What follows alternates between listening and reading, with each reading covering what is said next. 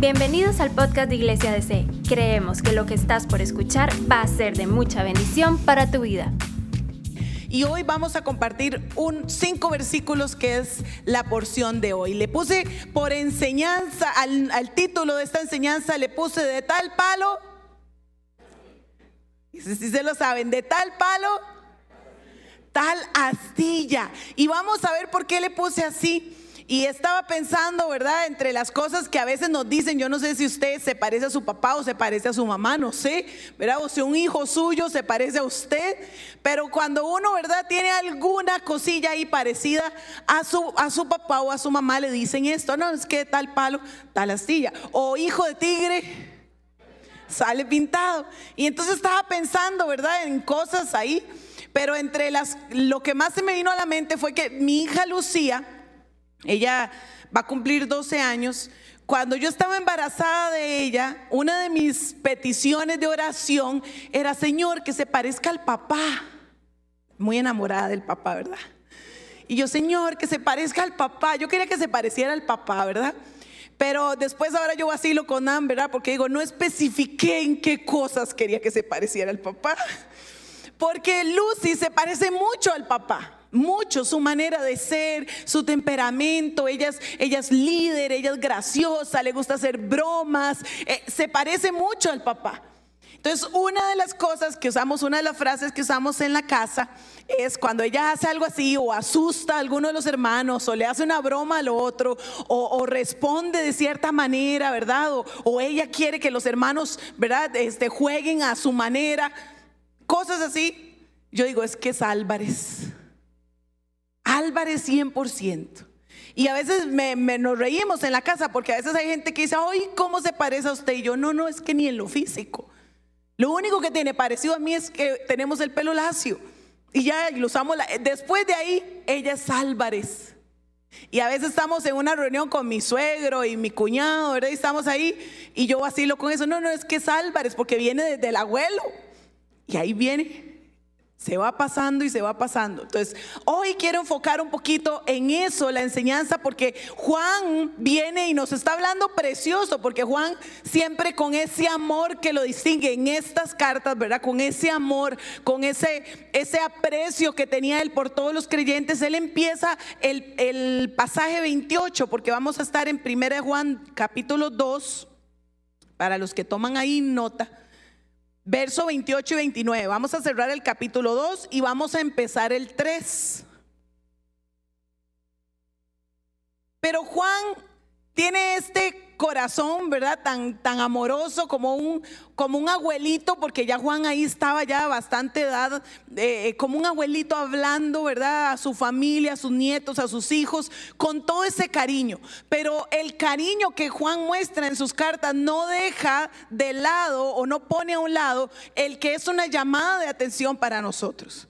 Juan está constantemente llamándonos la atención en sus cartas una y otra vez. Y Él nos llama la atención a la santidad.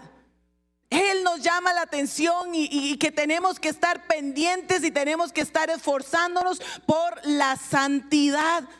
Y cuando hablamos de santidad, Estamos hablando de ese proceso que nosotros, los hijos del Señor, vivimos eh, en el cada día irnos pareciendo más a Él. Y a eso nos referimos cuando hablamos de santidad. Que cada día nos vamos pareciendo más a Él. Ese es el caminar.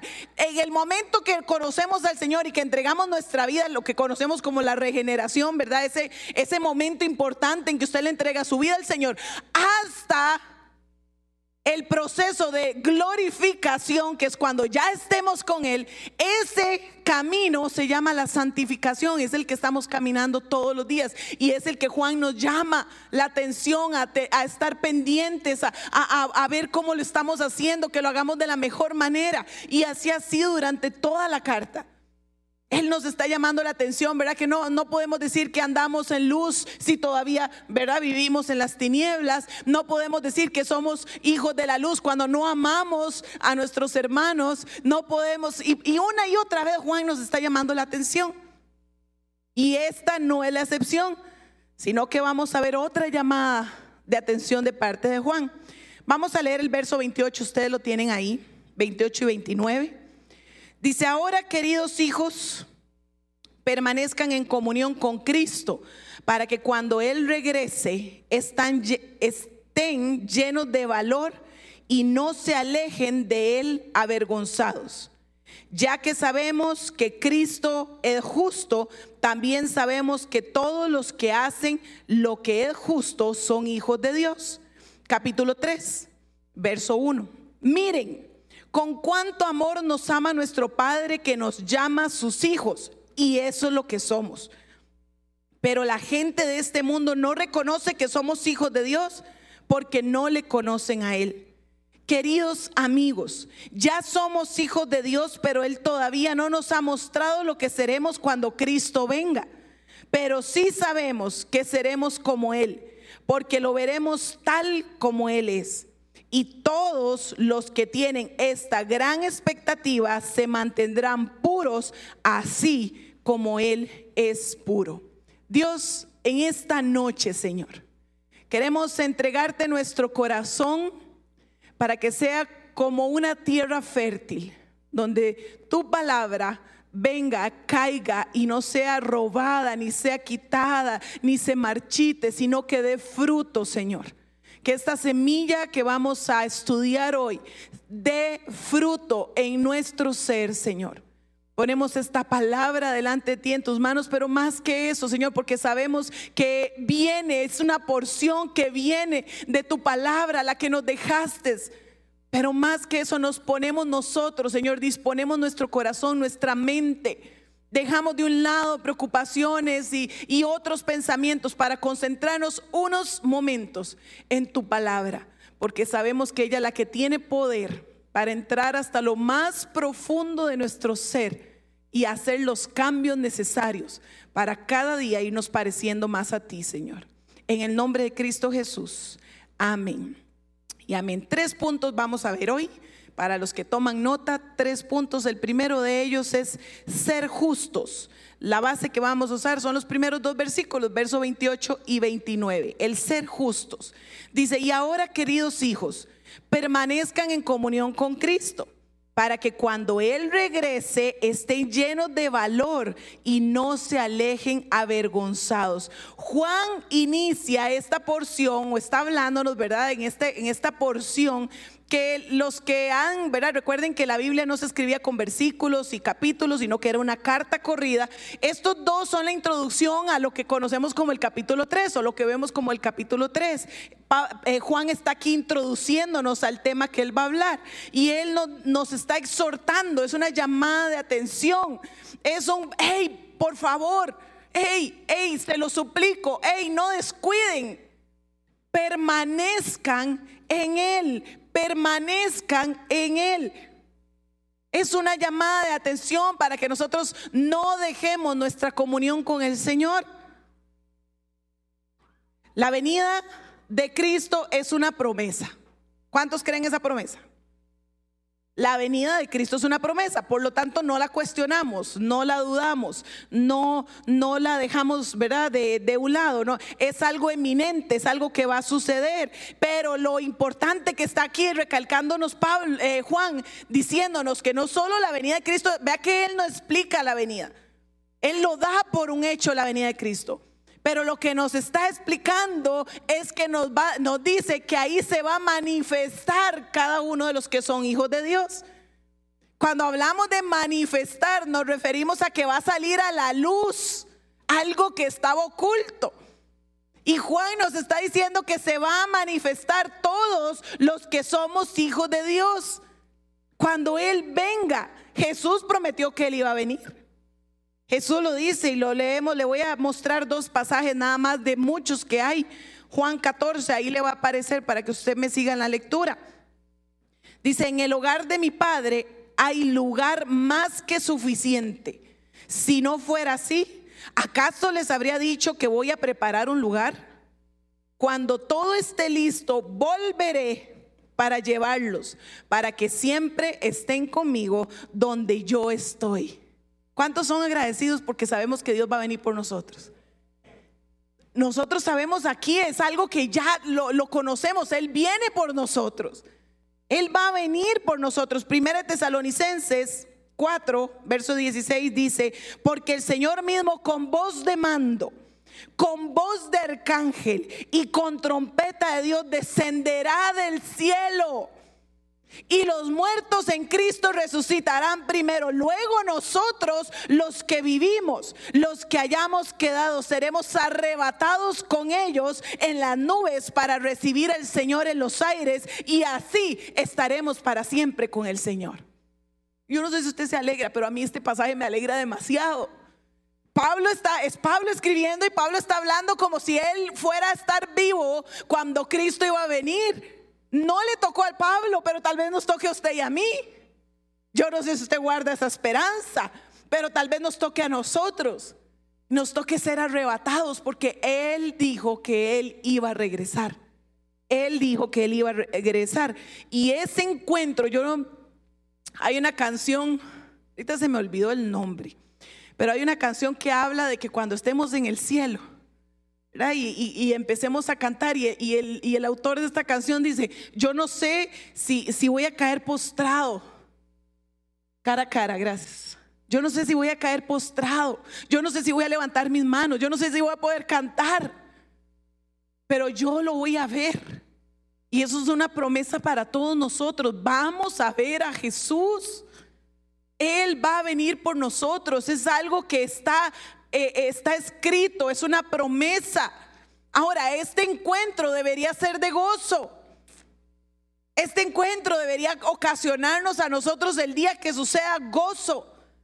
Y ahí es donde Pablo insiste en que tenemos que permanecer en él para que este encuentro sea de gozo para nosotros. Pablo, eh, Pablo Juan insiste en su carta esto. ¿Por qué? Ahí nos dice el pasaje en el 28, nos dice, en el 29, perdón. Dice, ya que sabemos que Cristo es justo, perdón, al final del 28, dice, eh, permanezca en comunión con Cristo para que cuando Él regrese estén llenos de valor y no se alejen avergonzados. Hay una consecuencia cuando usted y yo no permanecemos en el Señor hay una consecuencia, hay una realidad cuando usted y yo rompemos esa comunión con el Señor. Y ahí Juan nos está explicando y nos está diciendo que si Él regresa y nosotros no estamos en comunión con Él, nos vamos a devolver como avergonzados.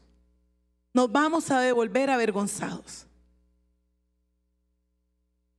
Dice el 29 ya que sabemos que Cristo es justo, también sabemos que todos los que hacen lo que es justo son hijos de Dios. Ahí es donde yo voy a aplicar el refrán del inicio, ¿verdad? Que de tal palo, tal astilla. Ve aquí lo que nos está diciendo el, el pasaje. La manifestación lo que se va a notar, lo que va a salir a la luz, lo que va a reflejar que usted y yo somos hijos de Dios es que vivimos en justicia. Y aquí aclaro algo, no es la única manifestación, porque ya hemos estudiado en otras ocasiones y otros pasajes que el mismo Juan nos enseña que hay otras manifestaciones que hacen evidente que usted y yo somos hijos de la luz, que usted y yo somos hijos de Dios. Estudiamos el amor el amor a los demás. Eso nos hace evidente de que somos discípulos, dice su palabra. Pero otra de las manifestaciones es que caminamos en justicia, o sea, en hacer lo recto. Otra manera de leer este pasaje sería, si saben que Dios es justo, entonces van a reconocer los que son hijos porque hacen lo justo. Otra manera de explicarlo. Los que son hijos van a hacer lo justo. Practicamos la justicia por ser hijos de Dios. Hacemos lo correcto. Eso es ser justo, caminar justo. Ahora, vemos en, la vida, o tal vez nos hemos topado muchas personas que hacen lo correcto. Usted se ha topado personas que hacen lo correcto, que no se brincan un semáforo en rojo, jamás. ¿verdad? Jamás se lo brincarían. Jamás parquean en un lugar donde no haya eh, permiso para parquear. No lo hacen o ayudan, ¿verdad? A un necesitado y ayudan a, los que están en, no tienen hogar. Y, y, usted dice, hey, y a veces usamos la frase, hey, se ganó el cielo. Son personas que hacen lo correcto, pero no son hijos de Dios. Y aquí solo hay dos papás, o el diablo, o Dios, o Satanás, o Jehová. Usted puede ser hijo solo de, de esos dos. Usted escoge de cuál. Pero no el hecho de solo hacer lo correcto nos hace hijos de Dios, sino que vea que Juan explica que es el permanecer en Él. Y como permanecemos en Él y tenemos una relación con Él, entonces el hacer lo correcto se forma o, viene a nosotros como un estilo de vida, no como algo esporádico. No como algo que hacemos ahí cuando nos nació hacerlo, cuando quisimos hacerlo, cuando quisimos portarnos bien sino que como somos hijos de Dios y la presencia del Señor vive en nosotros, eso hace que nosotros tengamos un estilo de vida de hacer lo correcto. Y hacer lo correcto a veces no va a ser tan bonito. Pero no es, un hijo de Dios no anda en pasos chuecos, una palabra muy tica. Un hijo de Dios no anda en chorizos. Un hijo de Dios no anda en chanchullos. Un hijo de Dios no se anda colando en las filas. Un hijo de Dios no anda cobrando más de lo que debe cobrar, de lo que es justo. Un hijo de Dios no miente. Un hijo de Dios no anda ahí en su trabajo viendo a ver de qué manera eh, eh, eh, cubre al jefe. Porque un hijo de Dios practica la justicia en su vida cotidiana. En su vida cotidiana. Los verdaderos creyentes no se reconocen por lo que dicen, se reconoce por lo que hacen. Los verdaderos creyentes se reconocen por lo que hacen. No podemos, podemos decir muchas veces, ay, yo soy cristiano, yo sigo a Cristo. Yo sigo a Cristo. Yo sé que usted se ha topado muchas personas que dicen, ya, yo soy cristiano. Y usted dice, Dios mío, ¿verdad? Si, yo, si no me lo dicen, nunca lo hubiera creído. Pero el Hijo de Dios se reconoce por su vida, por su toma de decisiones, por su caminar por, sus acciones. La santidad, este proceso de vivir, ¿verdad? Tratando de hacer lo correcto delante de Dios todos los días, no es una opción para el Hijo de Dios. La santidad es el único estilo de vida que el Hijo de Dios tiene. El único estilo de vida. Entonces, el primero es ser justos. Juan nos llama la atención a ser justos porque es algo que va a mostrar, que va a manifestar de que somos hijos de Dios. Ahora vamos a hablar del amor de los hijos, el amor a sus hijos. Este es el punto 2, el amor a sus hijos. El verso 1 del capítulo 3 dice así, miren, con cuánto amor nos ama nuestro Padre que nos llama sus hijos. Y eso somos. Pero la gente de este mundo no reconoce que somos hijos de Dios porque no le conocen a Él. Vamos a hablar en este versículo un poquito acerca del amor de Dios. El amor de Dios que ha dado a cada creyente es la condición por la cual nosotros podemos ser hijos. Porque el amor de Dios, Pablo, eh, Juan nos está hablando, ¿verdad? De una manera insistente. Hey, pongan atención, es lo que nos está diciendo. Hey, observen, miren cuán grande es el amor de Dios. Y observen, pongan atención, estudien, traten de pensar en cómo es el amor de Dios. Esa es la llamada de atención que nos hace Juan. Y pónganle atención. Siéntese un momento. Eh, deje todo y empiece a pensar y a meditar en cuánto nos ama el Señor, porque el amor de Dios es asombroso. El amor de Dios es infinito, el amor de Dios es único. Él es amor, dice Juan 3:16, porque de tal manera nos amó Dios que ha dado a su Hijo unigénito para que todo aquel que en Él cree no se pierda, más tenga vida eterna. Ahí está el reflejo del amor para usted y para mí.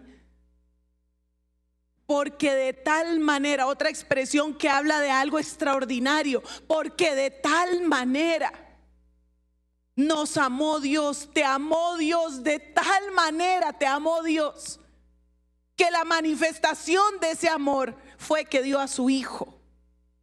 y con su Hijo lo dio todo, todo, porque Él nos ama en gran manera, Él nos ama en gran manera. Efesios capítulo 3.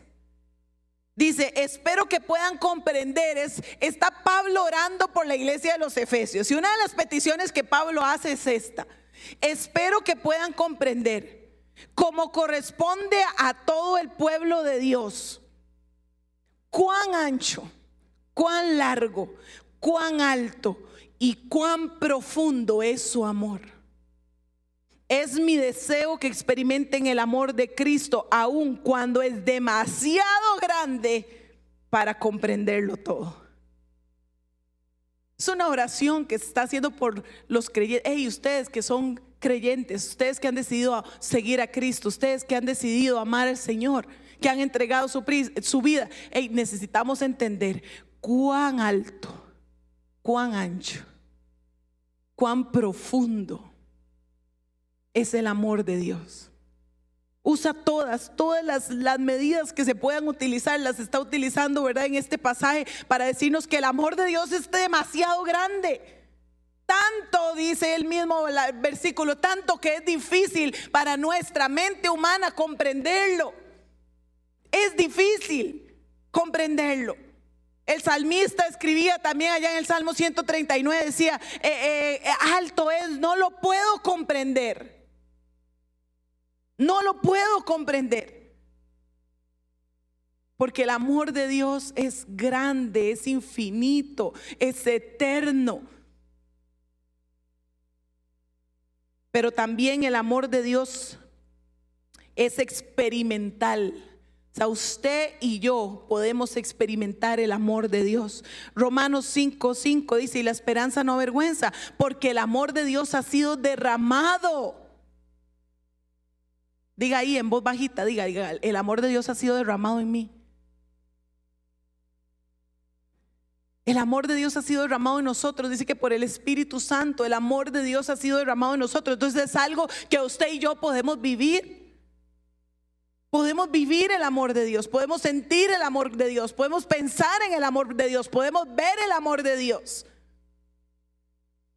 Es algo que podemos experimentar. Y, el mayor, la mayor muestra, y lo vuelvo a repetir, la mayor muestra del amor de Dios es que usted y yo mereceríamos la muerte. Pero como Él nos ama, con ese amor que a veces nos cuesta comprender, Él puso su vida, puso a su Hijo para morir en el lugar que usted y yo teníamos que ocupar.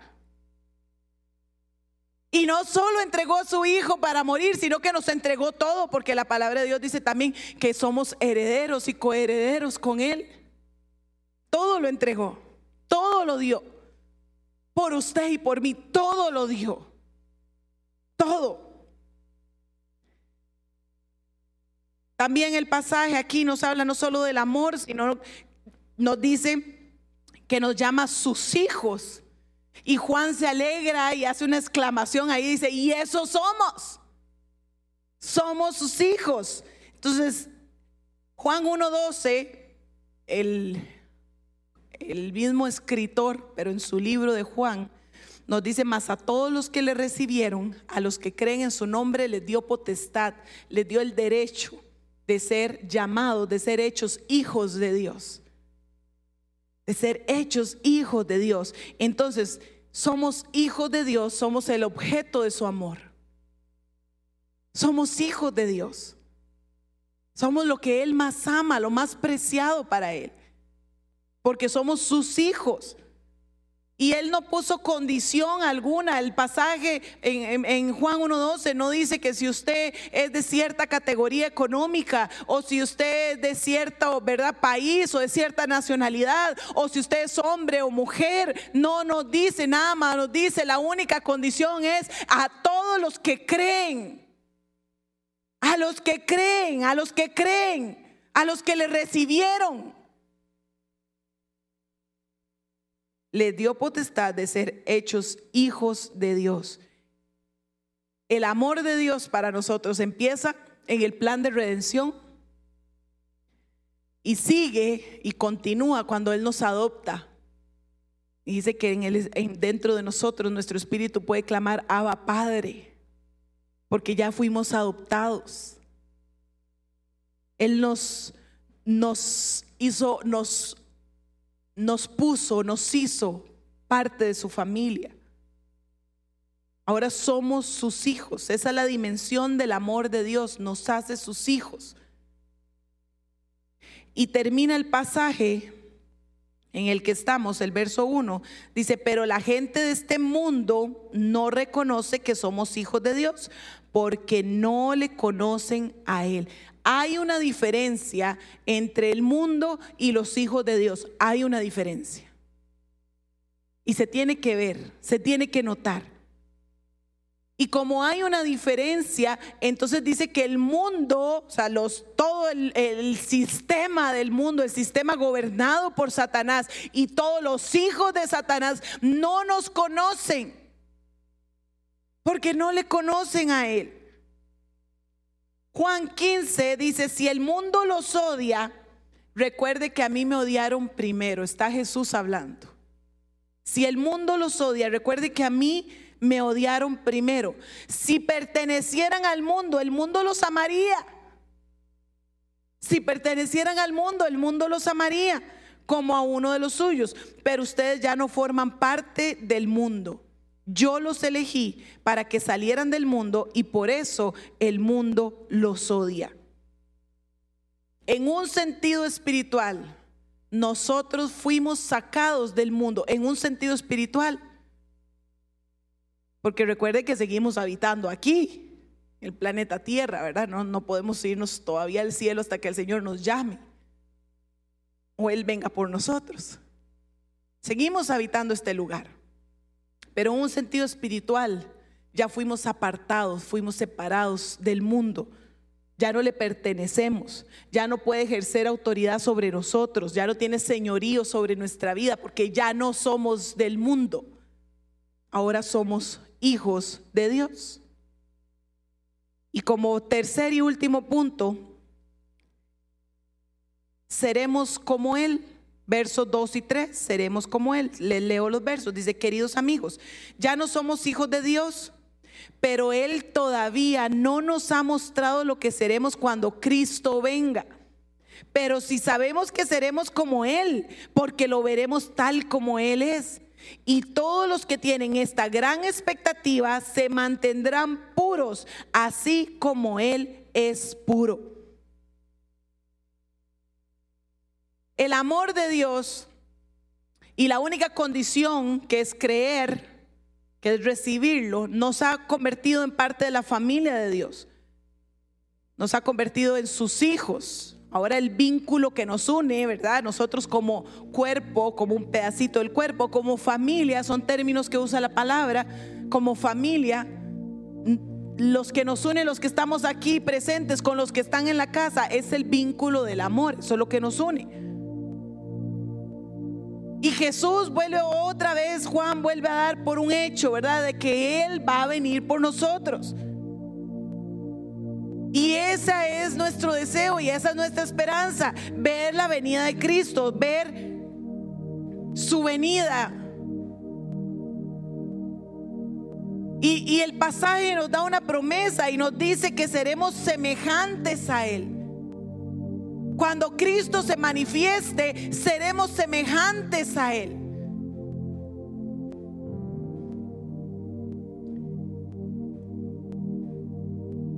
Y yo no sé si usted piensa mucho en esto, pero yo digo, bueno, el Señor me escogió, me adoptó. Y cuando Él me adopta, me da todos los derechos como hija. Yo soy su hija como hija ya yo no pertenezco al reino de las tinieblas, sino que ahora pertenezco al reino de la luz. Como hija yo tengo que ir cada día pareciéndome más a Él. Como hija, Él derramó su amor en mi corazón por el Espíritu Santo. Como hija, Él envió a su Hijo a morir por mí, pero todavía no soy perfecta. Hay ciertos días que todavía necesito un abogado que clame por mí porque por mis pecados. Todavía no soy perfecta. Todavía no ha llegado la manifestación de lo que yo voy a hacer como hija. No ha llegado. Y, esta es nuestra esperanza. Y aquí quiero hacer la diferencia entre un deseo y una esperanza. Porque un deseo, por ejemplo, yo trae aquí una monedita, ¿verdad? Yo no sé cuántos lo han hecho. Pero usted, usted se para, ¿verdad? En, en una fuente muy bonita o en algo, ¿verdad? Ahí usted viajó y salió del país, ¿verdad? Y se encontró una fuente ahí muy bonita. O fue a un mall y ahí había una fuente. Y usted agarra la monedita. Yo no sé cuántos lo han hecho. No estoy diciendo que usted lo haga, pero usted agarra la monedita solo para explicarle lo que es un deseo. Y usted tira la moneda. Y usted pensó en el deseo. ¿Se cumplió ese deseo? O, otra, ¿verdad? Diferente. Cuando usted sopla las candelas, bueno, ya no se puede soplar, ¿verdad? Pero cuando usted soplaba las candelas del queque, ¿qué le decían a una? Pide un deseo y después sopla. Le decía uno a los chiquillos, ¿verdad? Y uno pensaba en el deseo y soplaba. Pero ¿qué hay de diferente en mí? Cuando yo me paro frente a una fuente, pienso un deseo y tiro la moneda. ¿Qué hay de diferente en mí? ¿Qué hay de diferente? Nada más que ya no tengo la moneda. Así de sencillo. No tengo la moneda. Eso es lo único que hay de diferente en mí. Entonces, un deseo es un anhelo que yo tengo, pero sin plan para llevarlo a cabo. Eso es un deseo. Y nos paramos frente a la fuente como si tirara la moneda fuera el plan para cumplir el deseo. Eso es un deseo. Un deseo es un anhelo en mi corazón por el cual yo no tengo un plan para cumplir. Es contrario a la esperanza. La esperanza es algo que es seguro.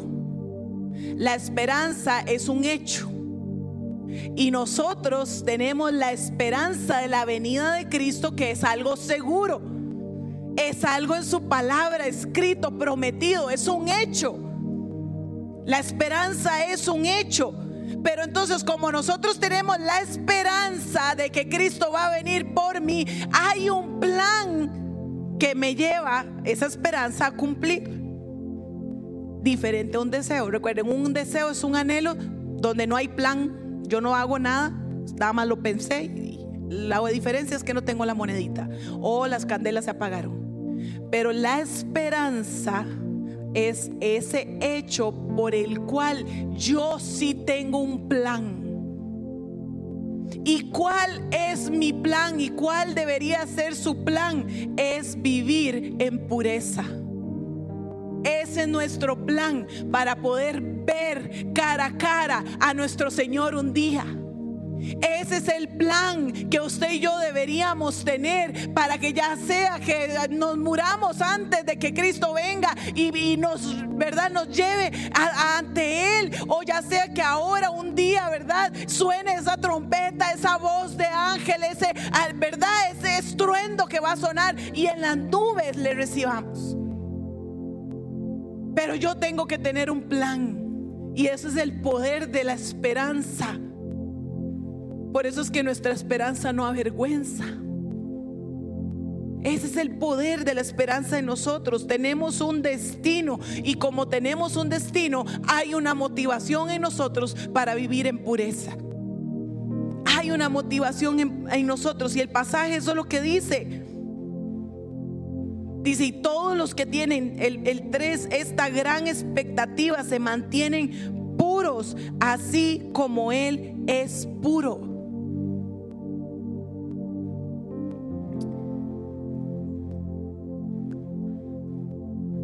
No se pierda mañana. Si usted vino hoy y no puede venir mañana por la restricción y todos los que están conectaditos, trate de conectarse también mañana. El pasaje continúa y se habla un poquito más acerca de la pureza, pero continúa. Pero eso es nuestro camino, ese es nuestro plan para recibirle al Señor. Entonces, Cierro con esto, Dios te ama tanto, tanto, tanto, de una manera tan extraordinaria que nuestra mente humana pocas veces puede comprender que Él te ha hecho su hijo con la única condición de que creas y que le recibas, es la única condición. Y una vez que nos hace sus hijos, Él derrama su amor en nosotros. Por eso es que nosotros podemos llegar a conocer cuál es la anchura, el alto, la profundidad del amor de Dios. Y como somos sus hijos, tenemos la responsabilidad de llevar una vida haciendo lo correcto y en pureza. Porque somos sus hijos. Ahora yo le pregunto para que usted medite, ¿qué tipo de persona quiere ser usted? Las que desean ir al cielo. Las que desean ir al cielo. O las que tienen la esperanza de que un día le veremos cara a cara. ¿Cuál tipo de persona queremos ser? Incline su rostro.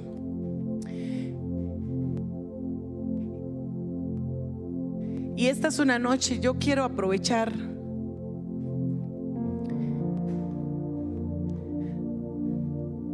dice la palabra, más a todos los que le recibieron, a los que creen en su nombre, les dio el derecho, la potestad de ser hechos hijos de Dios. A todos los que creen, a los que le recibieron. Esa es la única condición. Y yo no sé si esta noche estás aquí y has venido varias veces, pero todavía hay duda en tu corazón si estás allá en casa y la primera vez y te conectas y, y o ahí revisando te salió esta enseñanza, te salió esta noche, esta predicación. Pero la única condición que nos pone el Señor es recibirlo y creer.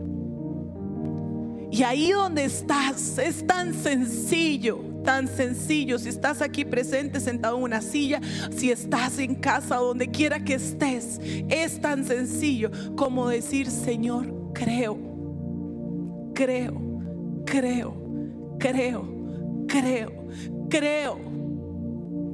Creo, Dios, que me amaste tanto que enviaste a tu Hijo. Creo que Dios, Jesús siendo Dios, vino y se hizo hombre y murió por mis pecados. Creo que por la sangre de Cristo yo tengo redención y perdón de pecados. Creo. Creo. Dígale ahí el Señor, Señor, creo. Dios, creo. Creo que me escogiste desde antes de la fundación del mundo y tenías un plan para mi vida. Creo. Creo que tu amor es tan grande que me ha alcanzado. Creo que hoy me haces parte de tu familia. Creo que soy hija tuya. Creo que soy hijo tuyo. Creo. Y te recibo como mi único Salvador, como mi Señor, como el dueño de mi vida. Te recibo en esta noche. Te recibo en esta noche y todos los demás que tal vez usted en algún otro momento ya hizo esta oración y usted está seguro y está convencido de que si usted muere hoy, usted va para el cielo porque esa es la promesa y esa es nuestra esperanza. Dígale ahí al Señor, dígale, Señor, yo necesito parecerme cada vez más a ti. Si hay áreas en mi vida que tienen relación con alguno de lo que vimos hoy, Señor, si hay áreas donde yo no estoy haciendo lo correcto, Señor, ayúdame a hacer lo correcto. Te pido perdón. Te pido perdón por esas fallas, te pido perdón por hacer esto que sé que no te agrada, te pido perdón por valorar más mi estima o valorar más mi nombre o valorar más mi trabajo que hacer tu voluntad. Te pido perdón y enséñanos, Señor. Enséñanos a caminar en lo correcto. Danos la fuerza, el dominio propio que necesitamos para hacer lo correcto. Sabiendo y reconociendo que nuestra recompensa no está aquí en la tierra, sino que nuestra recompensa está en los cielos. Y Señor, y ayúdanos a vivir en una vida de pureza, donde podamos estar santificándonos todos los días agradándote. Cada pasaje que leamos de la Biblia, Señor, cada pasaje que leamos de, de estas cartas, podamos dar un pasito hacia esa, hacia, hacia parecernos más a ti, hacia esa estatura que tenemos que tener. Avanzar, Señor. Porque somos tus hijos, somos tus hijos, somos tus hijos, somos tus hijos, somos tus hijos. Y no hay nada que nos quite eso, somos tus hijos, somos tus hijos. Y no hay nada que nos aparte de tu amor. Dice tu palabra, ni lo alto, ni lo profundo, ni lo presente, ni lo pasado, ni lo porvenir, ni ángeles, ni principados, ni demonios. No hay nada que nos aparte de tu amor. No hay nada que nos aparte de tu amor.